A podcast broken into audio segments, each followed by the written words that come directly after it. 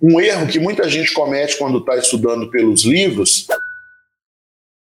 pular os exemplos resolvidos é um erro também que as pessoas cometem. Ah, não, Bruno, eu já li a matéria, né? Então, beleza, esse exemplo aqui é só um exemplo, eu já vou pular para os exercícios. Aí chega lá nos exercícios, não consegue fazer nada e a pessoa fica, ah, meu Deus, eu não consegui fazer nenhum exercício. E não adianta. Tudo tem seu tempo, né? Em Eclesiastes já está escrito, tudo tem seu tempo. Tem tempo de abraçar, tempo de não abraçar, tempo de trabalhar, tempo de descansar. Salomão viesse, baixasse aqui na terra para escrever hoje, ele ia falar assim: há tempo de ler a teoria, há tempo de ler os exemplos, há tempo de fazer os exercícios. Salomão ia falar isso para nós, porque ele era o cara mais sábio que tinha na parada, entendeu?